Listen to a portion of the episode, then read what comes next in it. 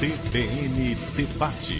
Apresentação Aulo Vilela. Nada melhor que começar a semana, encerrando o mês e encerrando o ano, trazendo aqui para os estúdios três juristas qualificados, professores, para a gente falar um pouco de Brasil, de Pernambuco, para fazer um balanço aí de 2022. Doutor Adeildo Nunes, doutor Paulo Abuana, doutor André Regis. O ouvinte, claro, já se identifica com essas vozes, com esses nomes, porque ao longo de todo o ano, literalmente, a gente aperreia muito eles é, com as entrevistas, com os debates.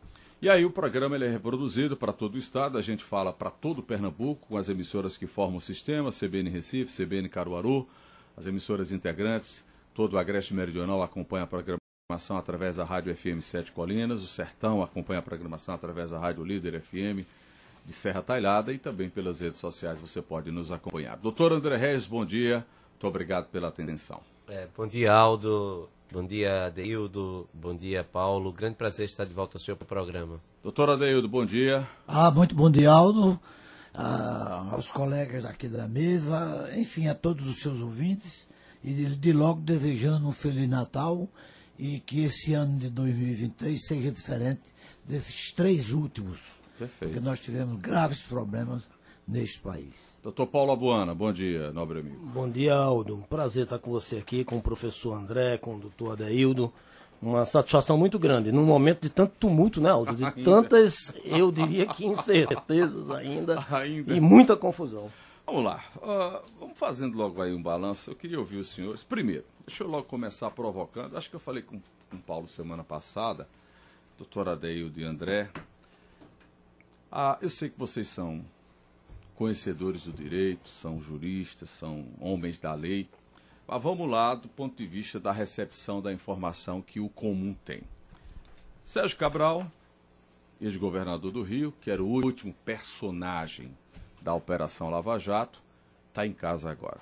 Foi liberado, né? Eh, já cumpriu a prisão, está cumprida a prisão domiciliar.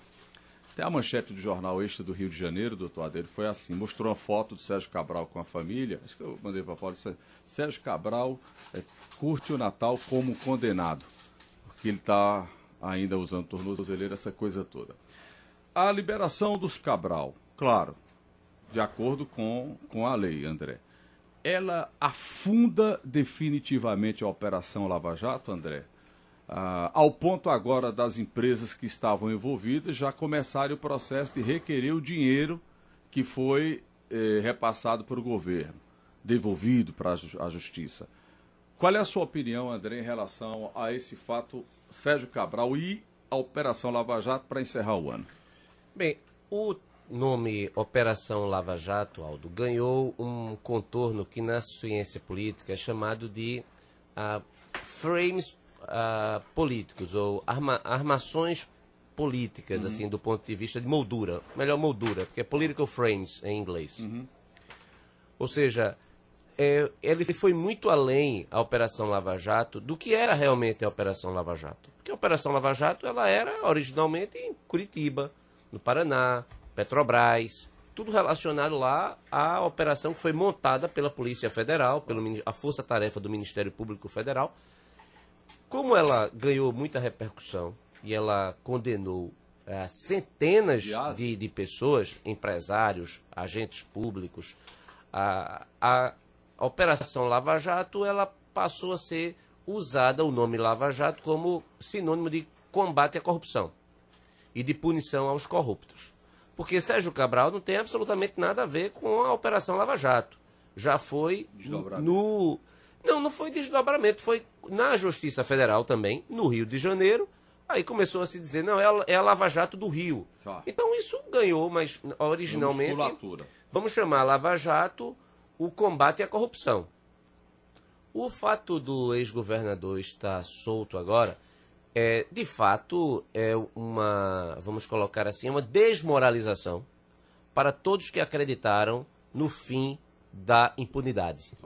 Todos que acreditaram que era possível combater o crime organizado, que era possível combater os cleptocratas, Crime do colarinho branco. Claro, é, esses governantes que enriqueceram.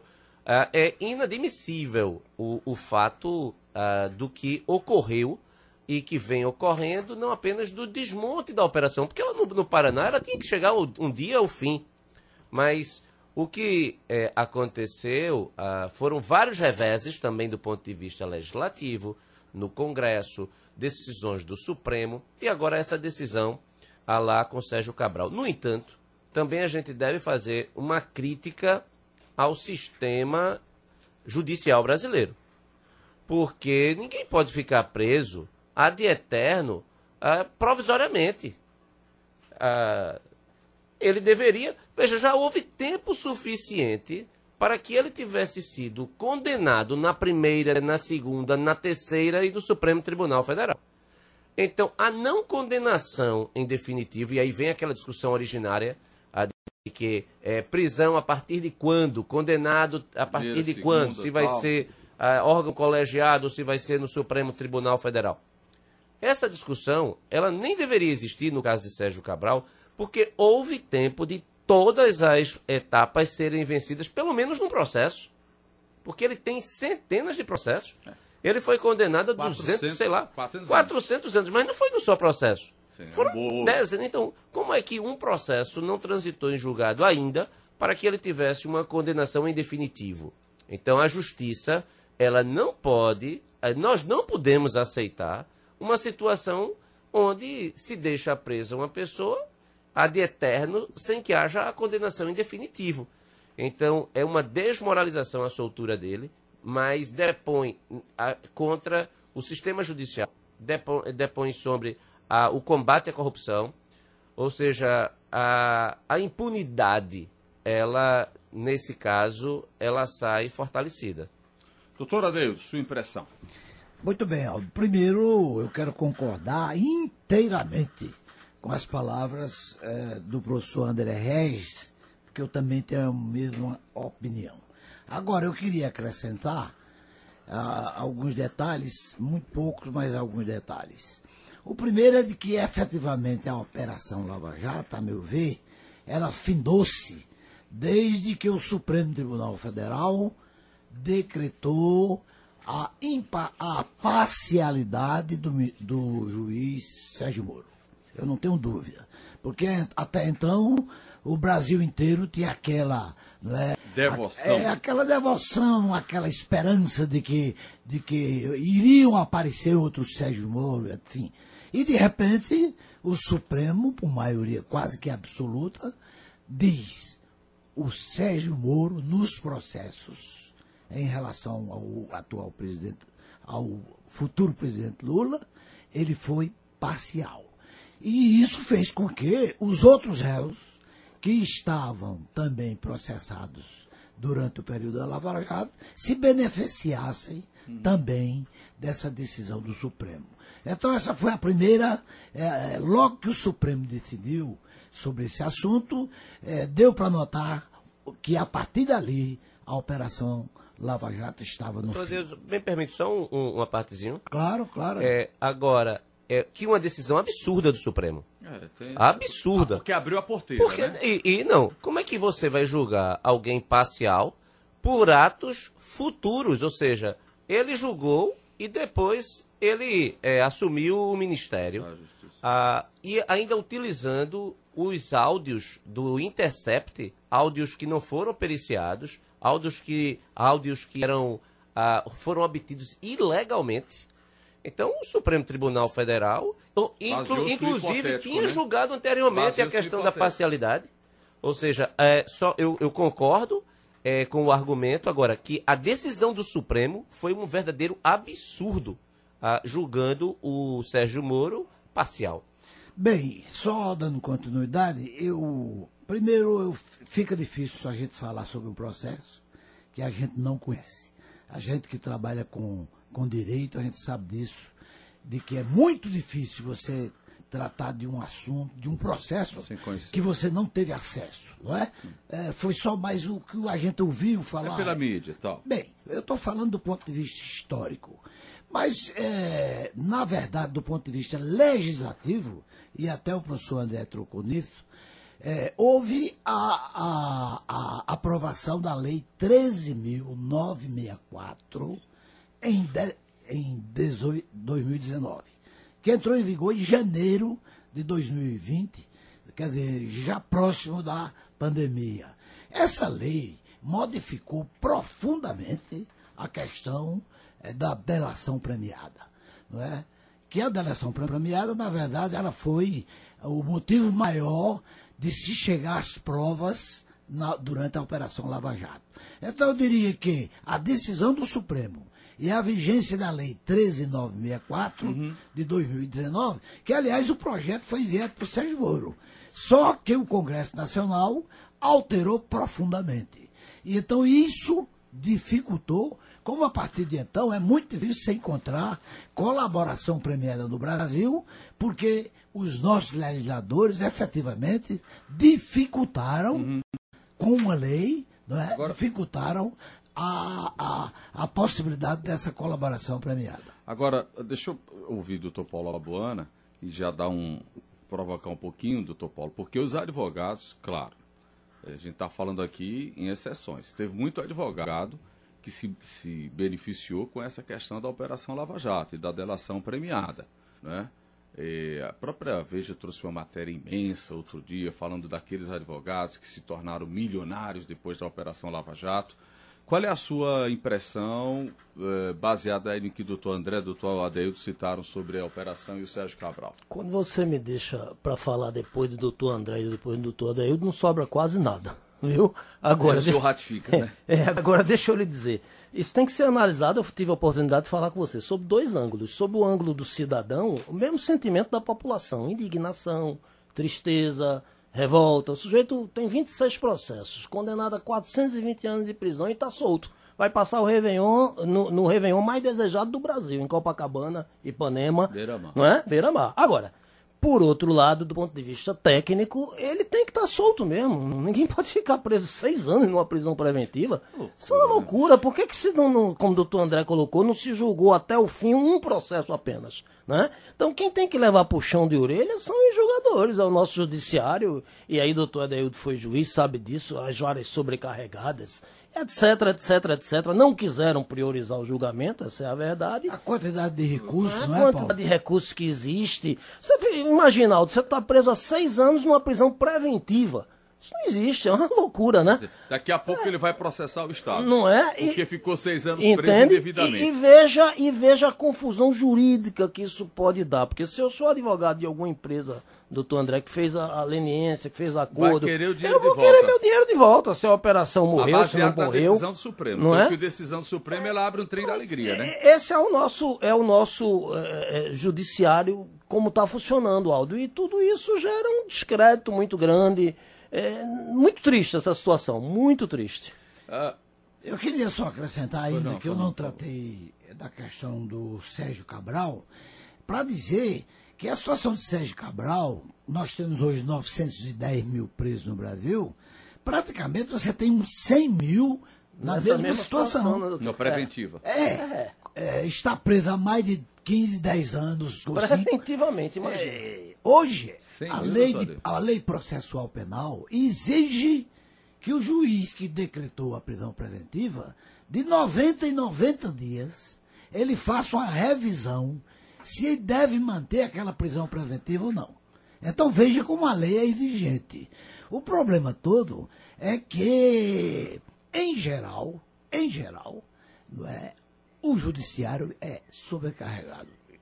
Eu fui juiz 27 anos e via que você quer julgar e não pode, pela quantidade de, de, de, de recursos, pela dificuldade, pelo- todas as dificuldades que o Poder Judiciário tem no Brasil, já melhorou muito, não é? Com, com o sistema eletrônico, com o processo eletrônico. Pequenos avanços, Não há né? dúvida. Então, é preciso deixar bem claro para o povo brasileiro. Primeiro chamaram, denominaram equivocadamente Sérgio Cabral de bandido, de ladrão. É, Não pode fazer isso. Perante a Constituição, julgado, ele né? é inocente. Ele não foi julgado. Ele é, queira ou não queira. Não é porque não há. Quer dizer, como- mesmo bem- sendo, você não pode chamar, Claro, porque não, não foi pode. julgado, né? Pronto, porque aí cabe inclusive a ação de indenização. É bem, ele vai Se fazer você tudo agora. denomina uma pessoa de bandido, Sem provar, sem ele ah, ser, sem ele ser condenado, né? não é? Então é, é preciso ter muito cuidado com veja, esses termos. Doutor Adeildo, quando o André Regis puxa essa coisa da, da fragilidade da justiça, aí é outro problema. Paulo André e doutor Adeildo. Quem termina provocando essa situação de indignação da sociedade é a justiça. Quando não, no caso específico do Sérgio Cabral, não faz o julgamento, André. Então veja, a- a- a- o descrédito na justiça é muito grande pelo cidadão comum. Aí mistura, doutor Adeildo, a, a falta do conhecimento, como o senhor citou, com a, a não ação da justiça, André. E aí, onde é que, para onde é que a gente vai? E a Porque situação é tão grave, porque, geral, veja, a, o Rio de Janeiro hoje é um problema que não sei se tem solução. Porque as in- instituições do Rio de Janeiro, todas elas estão comprometidas pelas notícias que, que chegam. Ah, mas no caso de Sérgio Cabral, ele tinha processo na Justiça Federal. Então não era só Justiça Estadual, era dava Justiça para ajudar, Federal. né? Então, esse tempo todo, como é que. Peraí, deixa eu só fazer uma provocação. E aí é o leigo falando e os juristas vão explicar aqui, certo, Paulo? Não julgaram os processos todos do Lula?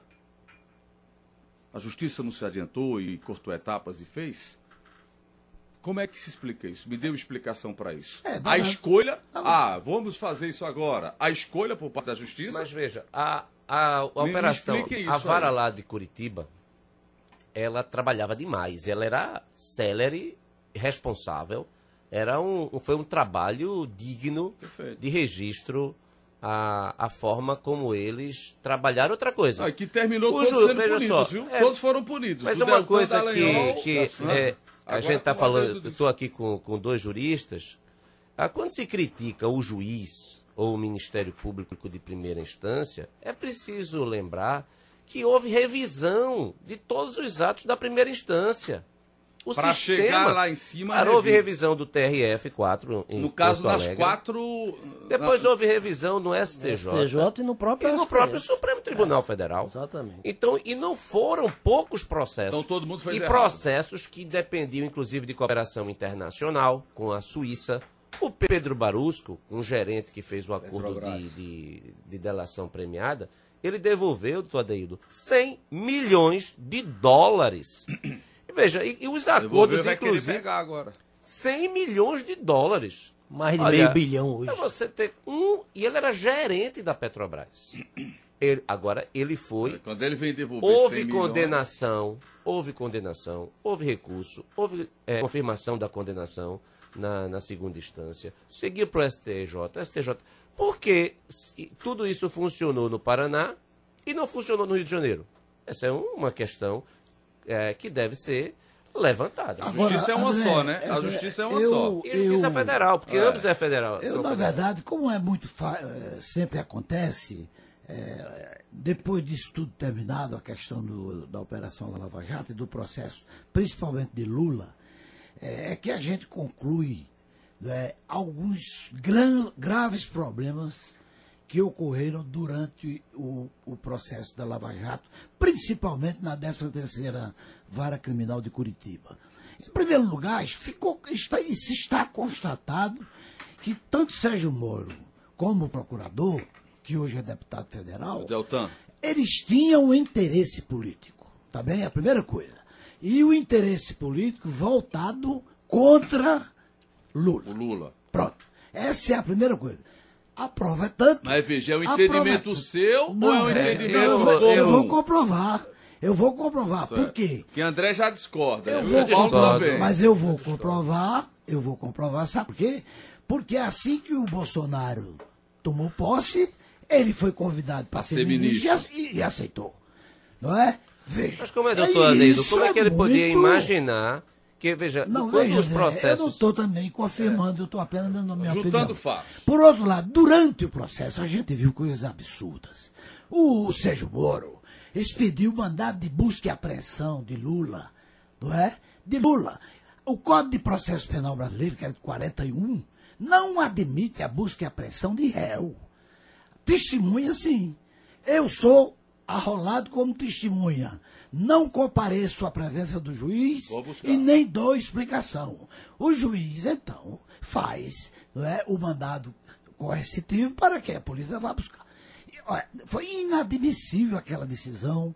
Eu estou só dando Não, isoladamente O senhor- o uma senhor foi posição juiz, senhor jurídica. entende, né? jurídica. Então, durante todo o decorrer, a gente via que havia, que infelizmente, essa parcialidade de Sérgio Moro, que o Supremo terminou por definir, é, eu concordo com ela.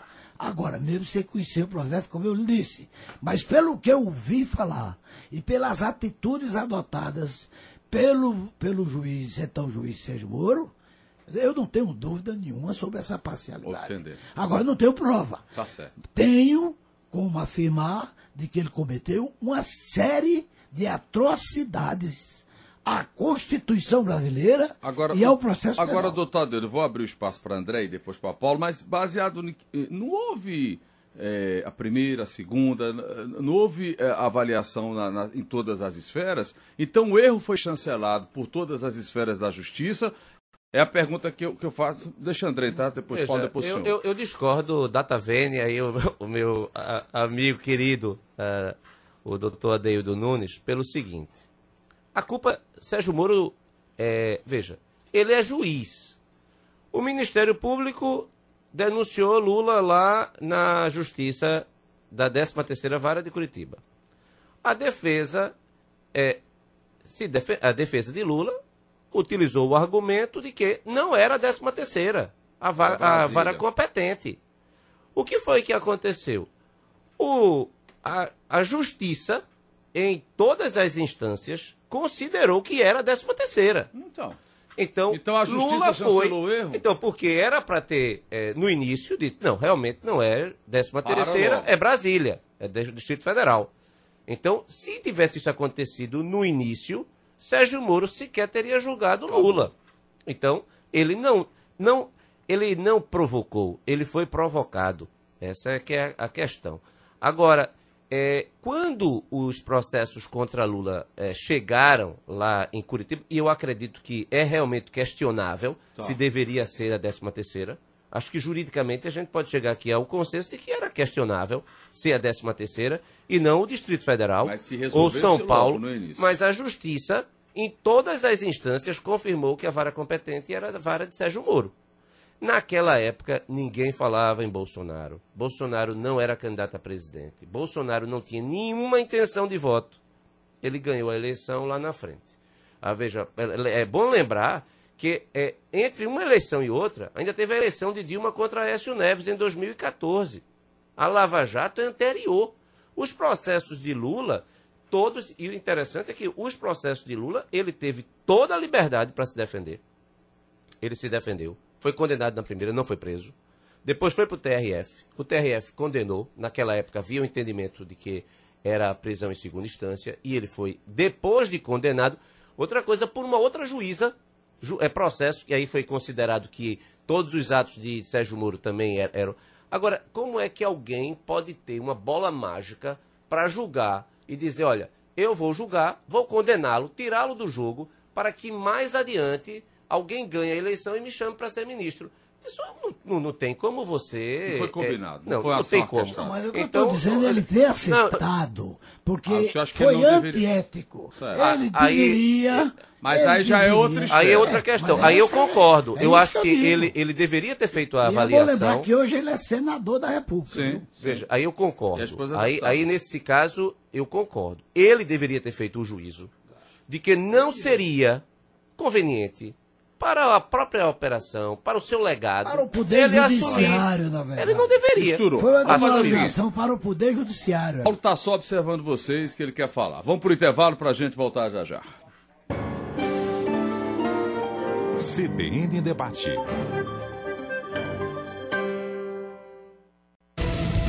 CBN Debate.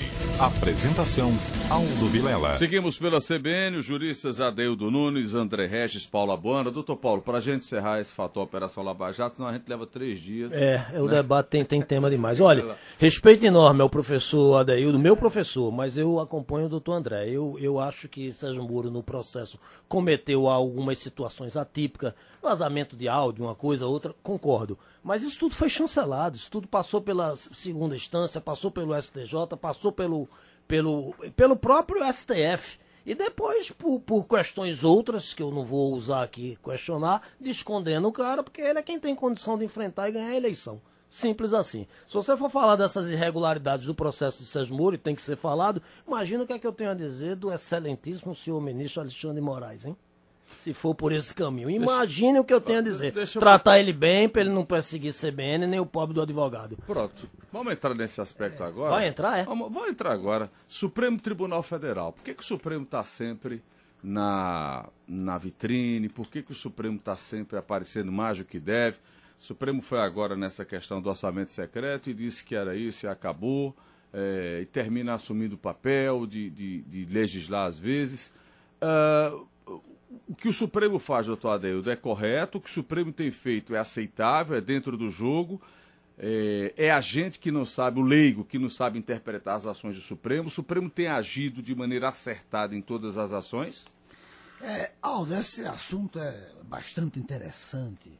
É, eu seria quase que suspeito para tratar dessa matéria, porque co- ainda sou magistrado, embora aposentado. Mas veja, a minha impressão é de que a salvação deste país É o Supremo. que tem sido, não, tem sido. É, que não, por isso que nós não descambamos para um regime autoritário. Uhum.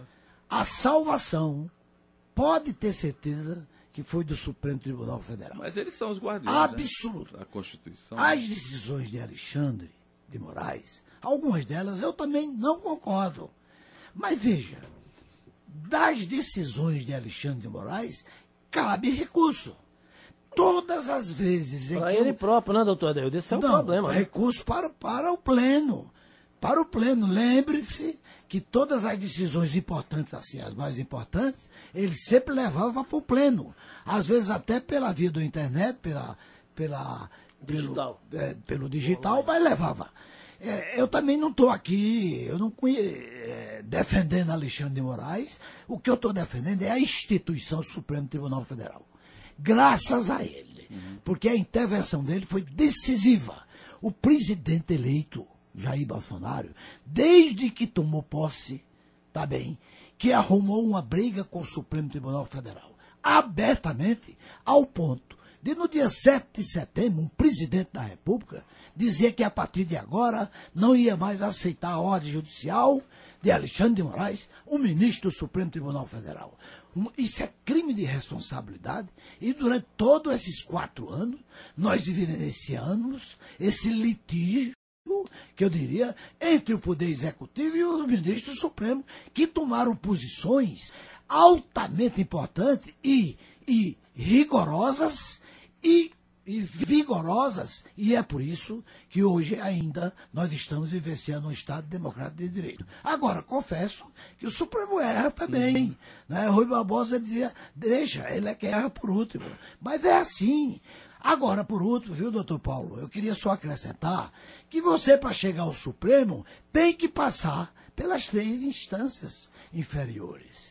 Então, claro, o Supremo ficou esperando que os outros órgãos. Porque ele não podia, ele não podia decidir. A não ser em situações excepcionais, você sabe, numa situação de habeas corpus. Mas, independente disso, o Supremo só pôde se manifestar sobre o processo de Lula depois que as três instâncias inferiores se manifestaram. Porque o Supremo é o último a decidir. Se a decisão foi equivocada ou não, ninguém pode fazer nada, porque é a Constituição que dá poderes ao Supremo. Se esses poderes são, eh, não são, eh, são, eu diria, eh, não são devidos, não é? Eh, São exagerados, é outra coisa, Agora- modifica a Constituição. Doutor André, por que, que esses ministros são tão amostrados? Por que, que eles adoram aparecer na televisão? Por que, que eles adoram falar? Por que, que eles se. É, é impressionante como eles, doutor Adeus, se pronunciam sobre os processos e falam assim o tempo todo, convocam coletiva para falar sobre o que está julgando. Ah, Por que, que isso acontece, André? Essa coisa é uma característica nossa, é tupiniquinha? Bem, Aldo, a- nem todos são assim, né? Sim. Assim, você tem, tem dois, ministros que dois são ali ou três não são é, assim. bem discretos, assim. Você não vê, por exemplo, a própria ministra Rosa Weber. Não, Rosa Weber não ou é, a Carmen Carmen também não Lúcia. é. Você não, não, não vê esse, é, essa... O... É, o Faquin também não é tão imediato. É, o Faquinha eu já discordo. Eu acho que ele. Gosta é, de aparecer? Eu acho que ele toma decisões políticas.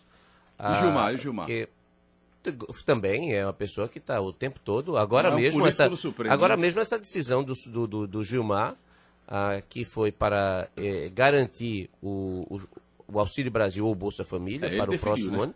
Isso foi uma questão interessante, Adeildo. Porque era um mandado de injunção arquivado no Supremo Tribunal Federal. Já havia transitado em julgado. O Partido Rede entrou com uma petição Sim. neste processo, que era um processo individual, que já havia transitado em julgado e o, numa sexta-feira e no domingo havia uma decisão do Gilmar Ferreira Mendes é, garantindo o Bolsa Família, independentemente de decisão do Supremo Tribunal Federal. É, Então, ah, monocraticamente, havia um processo transitado em julgado, arquivado. Eu acredito que isso, no mínimo, gera uma, uma grande polêmica do ponto de vista processual. Acredito que essa, esse Veja, Aldo, ainda sobre isso eu queria interferir um pouco. É, essa é, de um, um Supremo exposto para a sociedade, não é? É, foi em decorrência da TV Justiça. Foi a partir da TV Justiça que houve isso. Antes, a grande maioria dos brasileiros, nem o nome do ministro sabia. Com o Joaquim Barbosa É, lá Agora, na, é verdade, mensalão, né, e eu Paulo? concordo com, tanto com você como com o professor André, de que o juiz, qualquer que seja ele, não pode se manifestar sobre um processo que ele está julgando, ou que ele possa julgar. É, nem, é, isso aí é, é um Em grave todas as erro. instâncias, né? Agora, Né, ocorre o seguinte, que no Brasil, para quem não sabe, é, eu acho que eu estou dizendo em primeira mão, o Conselho Nacional de Justiça CNJ. tem poder disciplinar sobre todos os órgãos do Judiciário. Ah, mas não pune. Menos o Supremo Tribunal Federal. Agora, Tá vendo? Por aí você vê, então, o Supremo não tem controle o- talvez de esse nada, a não ser não tem. constitucional. É, agora Talvez isso possa ser modificado agora. Mas tem, tem um problema depois que é depois estrutural. É um problema estrutural. É que quando a Constituição foi feita em 1988, ela não foi feita para o Brasil de 1988. Ela foi feita para um Brasil do futuro, onde o Brasil seria uma Suécia, com serviços públicos de, De qualidade, primeira, com trans- é, assistência, com previdência, com previdência, saúde para saúde, todos, segurança. com segurança. Ah. É, é principalmente essa chamada rede de proteção social. Uhum. Todos os direitos sociais, o welfare state. Naquela época foi denominada de. Constituição dirigente. Então, Ela vai dirigir a sociedade para o futuro. Programática. Ela programa o futuro. E aí tinha os princípios que norteavam esta Constituição. Da república, da democracia, da separação de poderes, da dignidade humana. Eram princípios estruturantes. Isso era o que todo professor de direito constitucional ensinava. E o Supremo Tribunal Federal como guardião da Constituição. Quando você é guardião da Constituição presente, é uma coisa. Se você é guardião da Constituição futura, é outra. Se tudo, doutor Adeildo, vai parar no Supremo para ele decidir. É, é muita concentração de Então, o- poder, aí né? o que aconteceu? Durante os governos de Itamar Franco e, principalmente o governo Fernando Henrique Cardoso, o PT, que era oposição, que era liderava a oposição, todas as vezes que perdia uma votação no Congresso, pro entrava Supremo. com uma ação direta de inconstitucionalidade do programa aprovado. ADI. Isso ia bater no Supremo. O judiciário, ele não pode se furtar a julgar. Chegou. Ele tem que julgar. Chegou, ele julga. Então, Ele é provocado. a- isso, né? Agora, quando ele julga em última instância, se ele julgar errado, é um prejuízo gigante. E depois também, se você é chamado para ter a última palavra sempre, o seu poder vai crescendo. Você vai se empoderando. Você vai gostando. Você vai, aquilo E vai como, se. e como a Dedo citou, Então não foi tem órgão que fiscalize Se o a Supremo. gente, né? só para concluir, o, se nós pegarmos qualquer manual de direito constitucional de 1989, pegamos José Afonso da Silva, um- o professor Ivo, Dan- Ivo Dantas, vamos fazer uma homenagem aqui ao, ao- ao nosso mestre local. Ah, se nós pegarmos todos os grandes constitucionalistas, você não iria encontrar em nenhum momento nos manuais o poder que o Supremo Tribunal Federal tem hoje. E se eles fossem entrevistados na- na- lá na época e dissessem, um dia o Supremo vai ter o poder de fazer isto, eles iriam dizer, então teremos uma nova Constituição. Em outras palavras, né, nós temos dois problemas que deveriam ser resolvidos logo. O primeiro, acabar com o foro privilegiado. Segundo, transformar o Supremo numa corte constitucional e deixar que, por exemplo, processo criminal tramite no Superior Tribunal, é, que, que se crie outro órgão, mas não se admite mais uma corte, a maior corte do país, julgando um processo de uma briga de vizinho, como acontece hoje. Deixa eu provocar Paulo, porque foi ele que puxou a conversa. Diga lá, Paulo, qual é a sua, Não, é, é, sua, é, veja- sua visão sobre o Supremo? Doutor Adaildo foi cirúrgico agora. Se fosse uma corte constitucional, se evitaria muito disso. Agora, se eu precisar advogar no Supremo, eu peço é, para doutor André ou para doutor Adaildo, porque eu não consigo bater palma para o meu Supremo de hoje, doutor. É, é, veja, eu aprendi com o doutor Adaildo e outros professores, juiz fala nos autos. Aqui o, o- o ministro do Supremo virou um popstar, tá é, é, é, chamando para coletiva, como você colocou. Não é? As decisões do ministro Alexandre Moraes, doutor Adeildo, em que pese eu até concordar com o senhor, ela pôs um freio em determinadas situações, ela foi importante, mas é, é, elas ferem o que eu aprendi no livro dele. A prisão se tornou regra, não é exceção. Ele mesmo abre o inquérito, aquele do fake news, ele mesmo prende, ele mesmo condena. Ampla defesa não é respeitado, contraditório não é respeitado. Ministra Carmen Lúcia, que eu tenho um respeito enorme, não tem ninguém ali, com exceção de Toffoli, com um currículo pobre. Eu acho que não tem nenhum. Talvez a exceção seja Toffoli. O resto é, é currículo de dar inveja. Isso. Aí a ministra Carmen Lúcia, naquele episódio que gerou lá do doido, do Roberto Jefferson, aquela celeuma toda, ela disse, não, isso aqui é censura, mas eu vou abrir essa exceção. Eu nunca vi isso. A senhora vai abrir exceção para algo que a senhora mesmo está dizendo que é censura? Aí você puxa, doutor André, e aí o senhor é mestre no assunto. Isso desde a época das bancas da faculdade me incomoda. Enquanto eu tiver um Supremo, que o presidente é que dá uma canetada e decide quem vai para lá, eu questiono muito essa independência.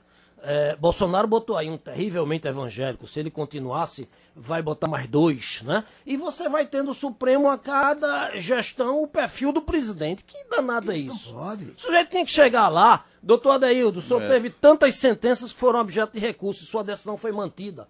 Eh, sei lá, prova interna entre os pares, o mais antigo, eh, idade. Mas essa forma, eu sou governador e vou nomear doutor André Regis para o Tribunal de Contas, para fiscalizar minha conta. Isso é desconfortável até Precisa para ele. Até para ele isso é né? desconfortável. Na verdade, o mais urgente possível e uma reforma do judiciário. O judiciário, é, é, Paulo- o doutor Paulo tem toda a razão, precisa de uma, de uma, uma modificação, por exemplo, em relação à indicação desses ministros. É, nós juízes somos promovidos, um por antiguidade e outro por merecimento. E Mas o senhor entrou lá dizer, pelo concurso público. você- Mas- Foi mas ninguém aí- que botou o senhor lá. você Mas aí volta ao pra raiz Supremo, do problema, pra talvez, você que é chegar a ao Supremo, Constituição lá. não, Para você chegar ao Supremo, o bom senso indicaria que fosse um ministro de uma das cortes de Brasília, de última instância, vamos dizer assim. Essa indicação política, ela deixa muito a desejar, por mais que o ministro seja preparado. O Celso de Mello, eh, o Sepúlveda pertence. É, Currículos invejáveis, né, doutor? é, são coisas, né?